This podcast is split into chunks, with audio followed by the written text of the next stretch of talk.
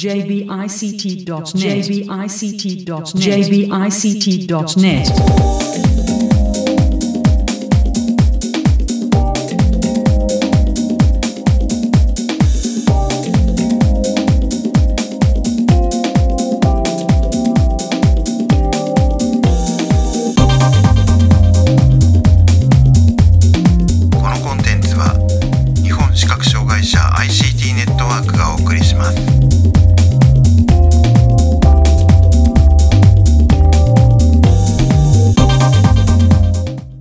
は。日本視覚障害者 ICT ネットワークがお送りするポッドキャスト、サイトワールド2019特集の第4回です。中根です。辻です。高橋玲子です。伊敷です。はい、よろしくお願いします。よよろしくお願いします。え今回は、えー有限会社エクストラへのインタビューの模様をお送りします。えーエクストラの深見さんに、えー取材に応じていただきました。取材に伺ったのは、えー高橋玲子さん、それから高橋智香さん、それから、えー私中根です。では早速お聞きください、えーサイトワールド2019エクストラさんのブースにお邪魔しています。エクストラの深見さんにお話を伺います。よろしくお願いします、よろしくお願いします。えー、とまず今年の出展の概要を簡単に、えーお話しいただけますか、はい、えー、と今年もですね、まあ、また今年もかと言われてしまうかもしれませんが、えー、とまずソフトウェアの方では、エクストラ for Windows、ジョーズジョーズの最新版、えーあと拡大ソフトの Zoom テキストのあの最新版をご紹介しています。であとハードウェアの方では、ブレイルセンスシリーズの最新作であるポラリスとポラリスミニ。えーあと、えー OCR が使えるマルチプレイヤー、えー、ブレイズ ET、はい。こちらの方をご紹介しているんですね。あと展示ディスプレイをあのフォーカス、えー14ブルー V フォーカス40ブルー V もあのお持ちします。はい。はい。えーまあ、じゃあちょっと一つずつ伺っていきたいと思いますけれども、まあ、あのジョーズは、まあ、あの例によって毎年アップデートがありますけど、最近のその新機能だったりとかそのアップデート内容だったりとかってどんな感じなんですかね？あの目新しい機能というよりもですね、はい。あの WindowsOS のあの更新の速さについていっているという感じがやっぱり大きくてですね、Windows 10の中でもバージョンがどんどん変わりますよね、はい。でそこに合わせていくのとあとは主要ソフトまあ Chrome であったりとか Office であったりとかあのことでそちらも追従して変わってそれで読めなくなったりとかっていうことがやっぱり多いのであの全体的にその最新のソフトウェアへののに対応していくためのバージョンアップという側面が大きくなってきてますね。なるほど。とそのズームテキストの話もちょっとこれは、はい。あの僕あの今日来れない人から聞いてこいって言われたので聞くんですけれども、はい。まあ、 ZoomText をずっとそのある種その拡大ソフトとしては一番多分メジャーなものかなと思うんですが、あのー最近結構その Windows 側に標準でついている拡大鏡の機能も比較的こうなんて言うんでしょうね、はい。高機能化してきた部分があると思うんですが、えーとやはりズームテキストの方が便利だよっていうのようなところっていうのはどういうところなんだろうっていうことをちょっと聞かれたんですけど、はあどうどうその辺どう思われます？そうですね。やはり、あのー自分の使いたいようにカスタマイズができる点が大きいと思います。ははあの例えばですね、えーとまあ、色を切り替えるにしても白黒斑点であったり、まあ、いろんな斑点あるんですがそういったものもあの色についてもカスタマイズできますし、えーカーソルとかマウスポインターとかこういったものもですね大きさとか色とか周りに出る線も一つ一つ設定は可能です、で自分の見やすい色合いであったりあの見やすい強調そういったのを選べるというのは大きいと思います。なるほど。でさらに言うとですねアプリごとに設定を変えることもできるのであのワードを使うときにはこういう色合いにしたい。エクセルを使うときにはこういう色合いにしたいっていうふうにあのソフトごとの設定ができるのも大きいと思っています。なるほど。そうすると、あれですかね、こうまあ、ある種その、えースクリーン、上手とかもそうですけれども、はい。こう設定を、えーとひとまとまりの設定を、まあ、プロファイルとして登録しておいて、それを切り替えて使うみたいなイメージのことが、ズームテキストでもできるまあね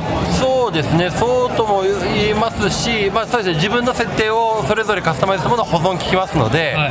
はい。それはあのーいちいち直さなくていい部分になりますから、はい。デフォルトの状態体でももちろん拡大する分では問題ないんですけれどもあの長く使う上ではより使いやすい設定にしてもらうと、まあ疲れも少ないでしょうしあの仕事の効率も上がるかと思いますのではい。まあ、特にそのアプリケーションごとに切り替えができるっていうと自動切り替えができるそうですね。あの起動するだけでそういう勝手に合わせてくれますのでとですよね、はい。それは上手なんかもアプリごとにこう音がね声が変えられるとかっていうのと似たような考そうですね。え方ですよね。はい。でえっ、と英語版だとこの、えー、ズームテキストとジョーズをまあ混ぜ混ぜ混ぜたってことなんですけど、まあ一緒になったソフトがありますね。はい。フュージョンっていうのがあります。はい。これ今後日本語版とかっていうことっていうのは何か今の段階で決まっていることとかあったりしますか？そうですね。もちろんフュージョンがあることは分かっているんですけれども、はい。えー、と今のところはまだフュージョンを出す予定はできていません。なるほどあの今の段階で、はい。ズームテキストとジョーズを併用するっていうことは日本でも可能？もちろん可能です。まあ、両方使いたい人合わせて。そうですね。一緒に買っていただいてっていう形にはなっています。ジョーズってなんか新しいネタとかありませんか？なんかこういうことできるようになったとか。2019のネタですかね。あのー一応ですね2019をジョーズ2019を使うことであの Windows の検索ボックスの中に入れた日本語があのジョーズ2019が読めるそうです、これ他とでは読めないということを今聞いていまして、はい、はい、えー、とでは続いて、の、ね。えーについてお話を伺いたいと思います。まあ、まずはポラリスですかね、やはい、そうですね、ポラリスとポラリスミニの方なんですけども、あのーリリースしてからもう1年以上経っているんですが、えっと順調にバージョンアップと修正を重ねておりまして、はい。あのー以前よりもだいぶ、あのー良くなっていると感じております。で特にですねつい最近、サピエの展示図書のダウンロード機能もやっと入りまして、あのはい、展示図書の展示での読書をされたユーザーさんにはあのお待たせしましたというところだと思います。なるほど、これ、サフィエの展示図書のダウンロード機能とかもですけど、これは、えーはい。ポラリスにもともと、はいなんなんていうんでしょう、ポラリスのいやこれは機能なんですないです。みたいな。これはアプリの形になります。あのーポラリスの基本機能はメインメニューなんですけども、はい。あの以前のブレルセンスにもあったように弊社の方で追加するアプリというのがありまして、はい今回もポラリスアプリという言い方をしているんですがそこのあの3つ目のアプリとしてサピエがリリースされました。なるほど、で今、ウィキペディアのアプリと,、えーと乗り換え検索のアプリとあってそこにサピエが追加されるような形になります。なるほど、でえー、とじゃあ、ミンはそのアプリが3つということですそうですねはい。これ、もうまだなんか増えていく予定もあもちろん、あのー開発が今、計画しているものもありますし、ええ。あのーこちらの中でもあ新しい企画があればですねあのどんどん積極的に作っていくつもりなんですけれども、はい。あの今後の予定としては、えー、と例えば、あの別別の展示文書専用のリーダーとかですね。あとブラウザーの簡易ブラウザーとかですね。あと、まあ、ちょっとすぐにできるか分かりませんけども GPS とか将棋とかそういったアプリっていうのは 将棋は大事そうですね。はい、あの順次作っていく予定でおります。なるほど、ただもちろん Android のアプリで代用できるものがあれば使う場合もあるんですけれども、あの Android アプリではやっぱりあのいまいちあの使いにくい場合がどうしても多いので、はいそういったものについては弊社の方のアプリでカバーするっていうこともできると思っています。なるほど。これはポラリス、ポラリスミニ発売されて1年ちょっとかなと思いますけれども、えっ、とユーザーからの反応とかってどうですか？そうですね、あのー、U2、U2 ミニと比べられてしまう部分やっぱりあるんですけれどもあ、前のバージョンとまあ移植している部分が多くてですね、はい。あのーやっぱりちょっと違いが出てしまうんですよね、あのー機械が変わればそれなりです、そこのところでやっぱり違和感がまだあるんですけれども、まあ、そこをですね今、順次、あの減らしていってるところでして、はい。今度はあの文字入力とかもですね前よりも変換率良くなるような修正もまた入る予定ですのであの今後どんどん使いやすくなっていくと思いますんであのもし検討されてた方はまたご期待いただけたらと思います。はい。はい私なんかが一番ポラリスに期待しちゃうのはあのな OCR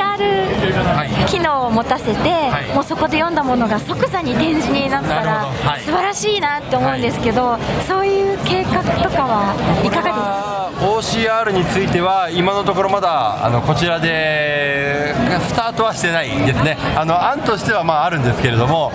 実際 Android アプリの中でですね、えー、とかなりもうそれが出来上がってるアプリもあるんですよ。あの入れるとあの OCR を取って展示でそのまま読めるっていうのはアプリとしては確認はしています。ただそこがあのいつまでもちゃんと使えるかとかですねあの使い勝手が完璧かっていうと、まあ、結果使えてるっていう形で使うしかないが現状なんですけどあの結局、まあ、エンジンがいいアプリになってくるとそういったところを使ったらやっぱり早いし安かったりするんですけれどね。あのいいアプリが見つかればそれですぐできちゃう可能性はあります、はい。でうちでそこで作る必要があるかというのが難しいところになるのであの企画案としてはまああるんですけどね。まだ何ともわからないです。まあ、そういうあのサードパーティーのアプリとかを、まああのなんだろう問題なく使えるものももちろんいろいろあると思うんですね。ありますね。はい。で、えーっとただまあとはいえ今おっしゃったみたいにいつまで使えるかもわからないし、ということでこう公式に推奨することっていうのはなかなか難しいんだろうとは思うんですけれども、そういうなんでしょうえーっとこのアプリ結構使えるよとかっていうような情報交換みたいなことっていうのはユーザーの間でされてたりはするんですか？えーと今、オフィシャルな形でそういう情報をやり取りする場っていうのは残念ながらまだないんですよ。なすね。なので例えば情報提供施設さんであったりとか販売店さんの中でご紹介していただくケースはあるかもしれないんですけれどもあのやっぱりもう皆さんね今できるけどって保証のないサービスなかなかご紹介しにくい部分があるみたいで、あの試すことは試してるんですけれどね我々もまあ同様の理由でなかなかうちはできますよって言ってそれがねいざできなかった時は問題になってしまうので難しいところなんですけど。あのちょっと今これはどういうふうにあのやるべきかっていうのは僕らも試行錯誤してます。なるほど。あのアプリを作ってるところと一番いいのは保証してもらえれば一番いいんですけれどもまあそういうことができるように動きたいとは思ってますのであのまたちょっと取り組みしていこうと思っています。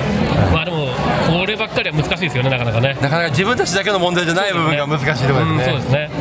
えーっと、でも、あとハードウェアということで言うと、ブレイズと、えー、あとフォーカス。そうですね。で、えっと、ブレイズについては、はい。あのちょっと残念なお知らせが1個ありまして、はい。去年まではブレイズには ET と EG の2種類がありますよと話をしていたんですが、えっと、メーカーの都合でですね、ええ。EG の製造が終わってしまいまして今 ET のみになってしまいました。で EG EZ の方はボタンが少なくって、まあ、操作がなるべく簡単になるようにというコンセプトだったんですけれども、まあ、結局その結果機能が減ってしまう部分があったので、まあ、あまり出なかったというところはあるんだと思うんですけれどもなるほど。現在は ET のみになっております。なるほど。なので、えーとはい、昔、ね、2個あったなっていうのがありました。ので、はい一つになってしまったなるほど。で、まあ、こちらはあれですよね、えっと、デイジーのプレイヤーと、まあ、OCR、えっと、カメラがついていて OCR。そうですね。はい。えー、まあ、本当多機能な。えーそうですね、ラジオであったりとか、あのネットを使ったウェブラジオもできます、ポッドキャストとかですね、はいは入っているんですけれども、はい。はい、あのまあ、特にまあこちらも新機能が増えたわけではないので、ないのでまあ、あのこちらの機械についてはあの昨年と大きな変わりはないんですが、はい。あの気軽に持って歩ける OCR ということで、そうですね。あのご好評いただいております。でまああの音楽を聴くにせよ本を読むにせよ、あの普段使いしながらいざという時にあの撮影してあの印刷物が読めるかもしれないというところでかもね。のものによってうまくいけるかどうかその、ね、対象次第になってきちゃうので。そうですね。はい。ただまああのな形ですのでもしご興味あればぜひはい。いただければと思います、えっと、ブレイズの OCR をした時の読み取り速度はどのぐらいの速さですか？読み取り速度っていうのはあの撮影してから音声になるまでっていうことですよね、はいそうです。これはあの対象の文字の量にもよるんですよ。字がぎっしりのものの方がまあかかりますし短ければ数秒で読み取ってくれるんですけれども最大っていうと難しいですけどね。A4 ぎっしりに字があってどれぐらいかかるかってやったことがないんですが体感で割とで待つ時には1分ぐらい待つことはありますただ早ければあの数十秒もう短いものだったら本当に数秒で出るのであの長くかかる場合は文字が多いんだなっていう判断にもなるかなという気がしますね。書いてある文字が多い。わかりました。あの読み上げ辞書を自分で登録したりはできますか？読み上げ辞書についてはできないんですよ。わかりました、ええありがとうござい。ます、